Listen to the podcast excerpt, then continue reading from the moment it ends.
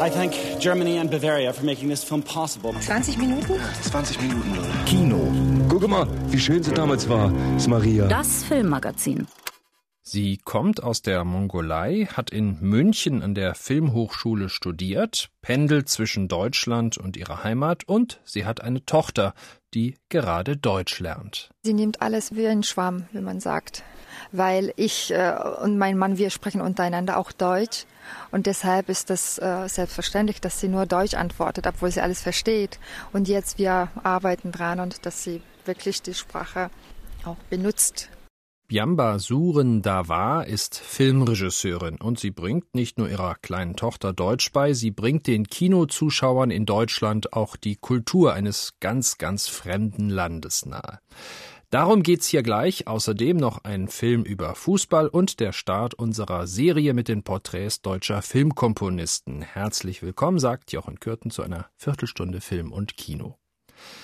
Nach ihren erfolgreichen Filmen Die Geschichte vom weinenden Kamel und Die Höhle des gelben Hundes hat sich Biambasuren Dawa erneut auf eine Reise in ihre mongolische Heimat begeben. Zusammen mit der Sängerin Urna spürt sie jetzt den Wurzeln der traditionellen mongolischen Musik nach und begibt sich auf die Suche nach dem verlorenen Lied Die zwei Pferde des Genghis Khan. Die Reise wird zu einer Begegnung mit den Menschen, der Tradition und Kultur der beiden Teile der Mongolei, der inneren wie der äußeren, zeigt aber auch die fortschreitenden Veränderungen in der mongolischen Gesellschaft. Katja Lückert. Die Filme von Byambasuren Dawa beginnen immer mit einer großen Suche. Die Suche gilt den Hauptdarstellern, denn diese kennt die mongolische Filmemacherin meist noch nicht.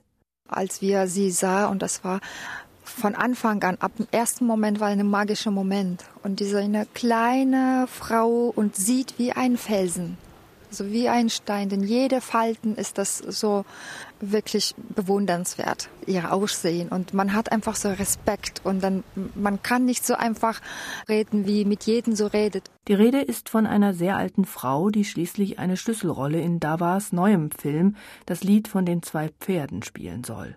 Diese Frau mit dem unglaublich wettergegerbten Gesicht singt am Ende das Lied von den zwei Pferden des Genghis Khan. Ein Lied, das einst auf dem Hals einer mongolischen Pferdekopfgeige eingraviert war und das niemand mehr zu kennen scheint. Ich glaube, die alte Frau vielleicht erstmal ihre Ruhe haben wollte.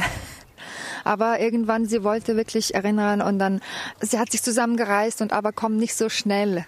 Aber sie hat wirklich jedes Mal und dann, oh nee, das ist falsch, oh, das ist ein anderes Lied. Und jedes Mal war für mich und ach nee, jetzt bitte endlich sag das Richtige. Und, und als ich da im Schneidetisch diese Bilder sah, dann dachte ich mir, oh nee, das ist doch schön und das muss rein. Und wo sie jetzt wirklich das versucht zu erinnern. Biambasuren Dawa ist für ihr neues Doku-Drama zusammen mit der Sängerin Urna in die äußere Mongolei gereist. Auch die Begegnung mit Urna war reiner Zufall. Die beiden Frauen trafen sich in einem mongolischen Geschäft in Berlin. Beide sind Mongolinnen, die jedoch aus zwei verschiedenen Welten kommen, denn Urna stammt aus der inneren Mongolei, ein Land, das politisch zu China gehört, während die Regisseurin selbst aus der äußeren Mongolei, seit 1921 ein russischer Satellitenstaat kommt. Auch die Mongolei war lange Zeit eine geteilte Nation. Erst seit dem Beginn der 90er Jahre und nach dem Zusammenbruch der UdSSR gibt es wieder einen Austausch zwischen den beiden Ländern.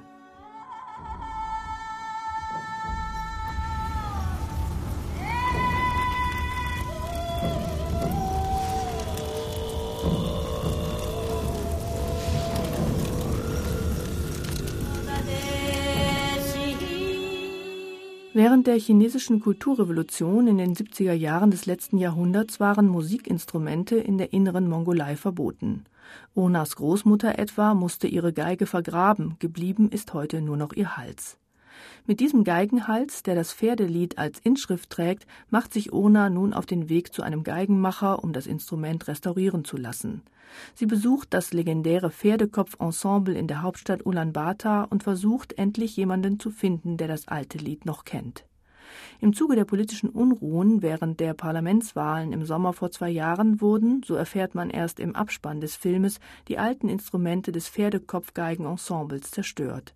Auch die Dreharbeiten von Biambasuren Dawa und Urna konnten nicht wie geplant verlaufen. Wir haben ohne Drehbuch gearbeitet und aber trotzdem so ungefähre Route und ungefähre Punkte gehabt. Und wir haben äh, in Ulaanbaatar diese politische Ausschreitungen erlebt. Und unsere äh, Produktionsleute haben uns gesagt, dass wir sofort schnell wie möglich die Hauptstadt verlassen müssen. Und äh, wir haben ähm, gefahren und tagelang im Schlamm stecken geblieben und alle geschaufelt, geschaufelt und dann 300 Meter weiter wieder nochmal im Schlamm steckt und dann nachts, wir haben unser Zelt aufgeschlagen und übernachtet und nächsten Tag kamen die Nomaden, einheimischen Leute zu uns und dann uns gewarnt, dass es Überschwemmungsgebiet ist. Stecken bleiben im Schlamm der übergrünen, weiten Weiden. Das ist ein Motiv, das in einem Film über die Mongolei nicht fehlen darf. Überhaupt driftet der Film in seinem letzten Drittel ein wenig in einen surrealen Ästhetizismus ab. Viele grüne Wiesen, aber auch zerfurchter Boden und besonders ein im Feuer tanzender Schamane bestimmen die Szenerie. Das traditionelle und das moderne Leben in der Mongolei begegnen sich fortwährend in diesem Film. Leider gelingen Biambasuren Dawa dabei nur selten so witzige Szenen wie die, als Urna auf ihrer Reise zum Verschicken einer SMS ihr Handy in die Luft wirft. Soweit Katja Lückert über das Lied von den zwei Pferden der Regisseurin Biamba Suren Dawa, jetzt in den deutschen Kinos. Noch ein paar Tage und es ist soweit. Das Sportereignis Nummer eins in diesem Jahr beginnt die Fußballweltmeisterschaft in Südafrika. Und da ein solch globales Sportlertreffen auch immer umrahmt wird von Kulturereignissen und Berichten unser Beitrag dazu große Fußballfilme. Bernd Soboller stellt wöchentlich einen Film aus der DVD-Box der Fußballzeitschrift Elf Freunde vor. Heute geht es um Die Hand Gottes aus Argentinien. Der aus Bosnien stammende serbische Regisseur Emir Kusturica porträtiert in Maradona bei Kusturica den Zauberfußballer Maradona, der einst das berühmteste Tor der Fußballgeschichte erzielte mit der Hand beim 2 zu 1 Sieg der argentinischen Nationalelf gegen England im WM-Viertelfinale 1986 in Mexiko. Ich habe zwei Träume. Mein erster Traum ist es, bei der Weltmeisterschaft mitzuspielen. Und mein zweiter ist es, sie zu gewinnen. Gerade einmal zehn Jahre alt ist Diego Armando Maradona, als er über seine Träume spricht, die bald Wirklichkeit werden. Maradona gilt vielen Fußballfans noch heute als bester Fußballspieler aller Zeiten, ein Wunderkind aus den Slums von Buenos Aires, das alle möglichen Pokale und Landesmeisterschaften in Argentinien, Spanien und Italien gewann, sowie 1986 mit der argentinischen Nationalelf Weltmeister und 1990 Vize-Weltmeister wurde. Doch Siege interessieren Emir Kusturica nur am Rande. Maradona, das ist für ihn vor allem ein Revolutionär, einer, der Tattoos von Fidel Castro und Che Guevara trägt und der gegen Ex-US-Präsident George Bush demonstrierte. Für mich als Argentinier ist es eine Ehre, bei diesem Zug dabei sein zu dürfen, um diesen menschlichen Abfall, der sich Bush nennt, loszuwerden. Maradonas Karriere war begleitet von Drogen und Skandalen, Prügeleien und Frauengeschichten, Doping und Mafiakontakten. Und Kusturica zeigt alles. Allerdings ist der Film etwas chaotisch aufgebaut, genau wie Maradonas Karriere, in deren Verlauf der Star den Versuchungen des Lebens erlag, ohne allerdings seine Herkunft zu vergessen. Ich bemerkte es spät, als ich schon erwachsen war. Wenn meine Mutter, Mama, sah, dass es nichts zu essen gab, bekam sie Bauchschmerzen. Eigentlich waren es keine Bauchschmerzen. Sie wollte einfach nur, dass wir mehr zu essen bekommen. Mindestens 100 Tore von Maradona zeigt der Film, eines schöner als das andere, wobei er die denkwürdigsten 1986, kurz nach dem verlorenen Falklandkrieg, im Viertelfinale gegen England erzielte. Das erste mit der Hand und das zweite nach einem Sololauf um sieben englische Spieler. Maradona zeigt aber auch Selbstreflexion, wenn er davon spricht, wie er mit dem SSC Neapel half, dem armen Süden von Italien ein neues Selbstbewusstsein zu geben, oder wenn er heute davon singt, dass er im Drogenrausch das Aufwachsen seiner Töchter kaum wahrnahm.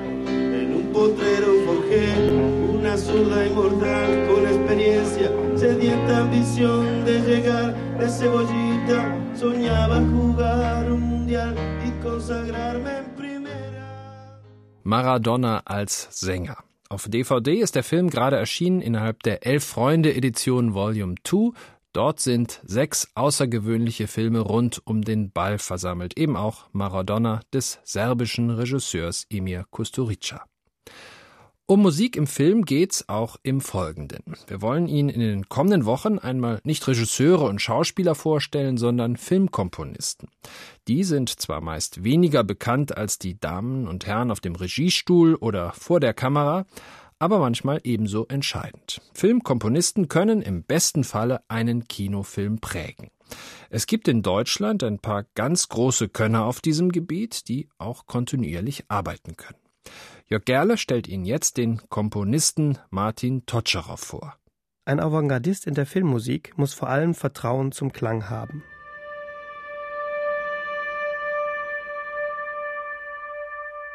Martin Totscherow ist kein Komponist, der sein Seelenheil im melodiösen Bombast des Hollywood-Klingklangs sucht. Sein Stil ist weniger die Melodie als der einzelne Ton der sich in der Summe zu etwas verbindet, was im besten Fall den simplen Wohlklang einer Melodie weit hinter sich lässt. Die Klangwelten des 42-jährigen Berliners stehen daher exemplarisch für reine, klare Filmmusik. Ohne Schnörkel, ohne Ballast ergeben sie ungefilterte Emotionen. Seine Musik zu Martin Gübkens Episodenfilm Nichts als Gespenster von 2007 beispielsweise gehört in ihrer Abstraktheit zur Referenz des deutschen Filmmusikkanons in dem man sich als Zuhörer fallen lassen kann.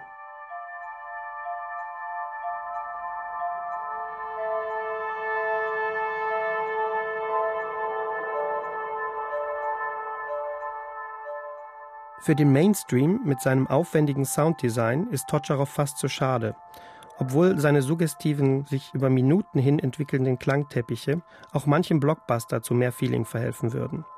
Zusammen mit Arthouse-Regisseur Oskar Röhler, dessen Övre er komplett vertonte, bildet Totscharow hingegen ein Dream-Team. Von Die Unberührbare bis zum Berlinale-Skandal Jud Süß, ein Film ohne Gewissen, sind Totscharows Musiken immer unerhört und immer gegen den Strich. Wie hier bei seiner rotzfrechen Pop-Extravaganza Suck My Dick.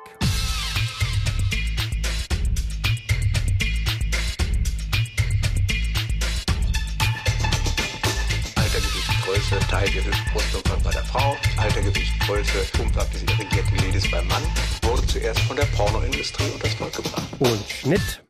2009 stand der Filmkomponist Totscharow jedoch nicht auf Konfrontation, sondern ganz im Zeichen starker Frauengeschichten.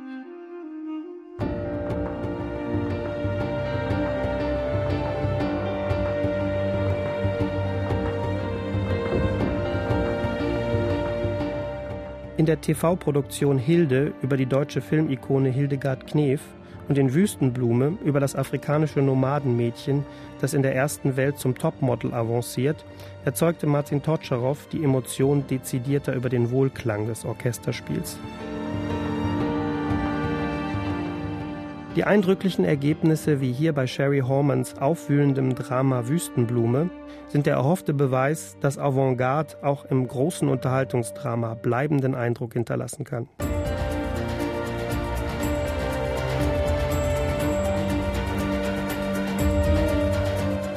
Schön, dass sich hier die Qualität des Unangepassten in der deutschen Filmmusik nicht zuletzt wegen Martin Totscharow mehr und mehr durchsetzt.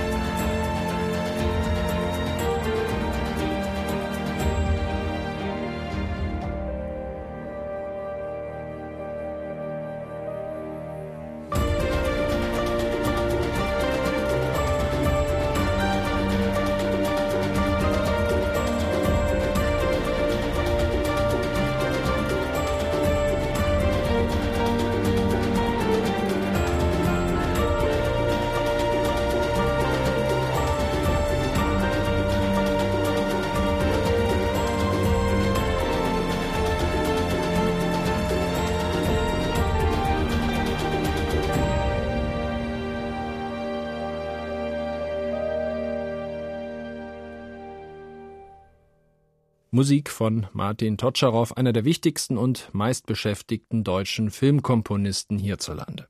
Falls Sie mehr hören wollen von diesem begnadeten Filmkomponisten, die Reihe Edition Filmmusik, herausgegeben von der Zeitschrift Filmdienst, stellt auch Martin Totscherer vor als dritte Folge der CD-Reihe Komponiert in Deutschland.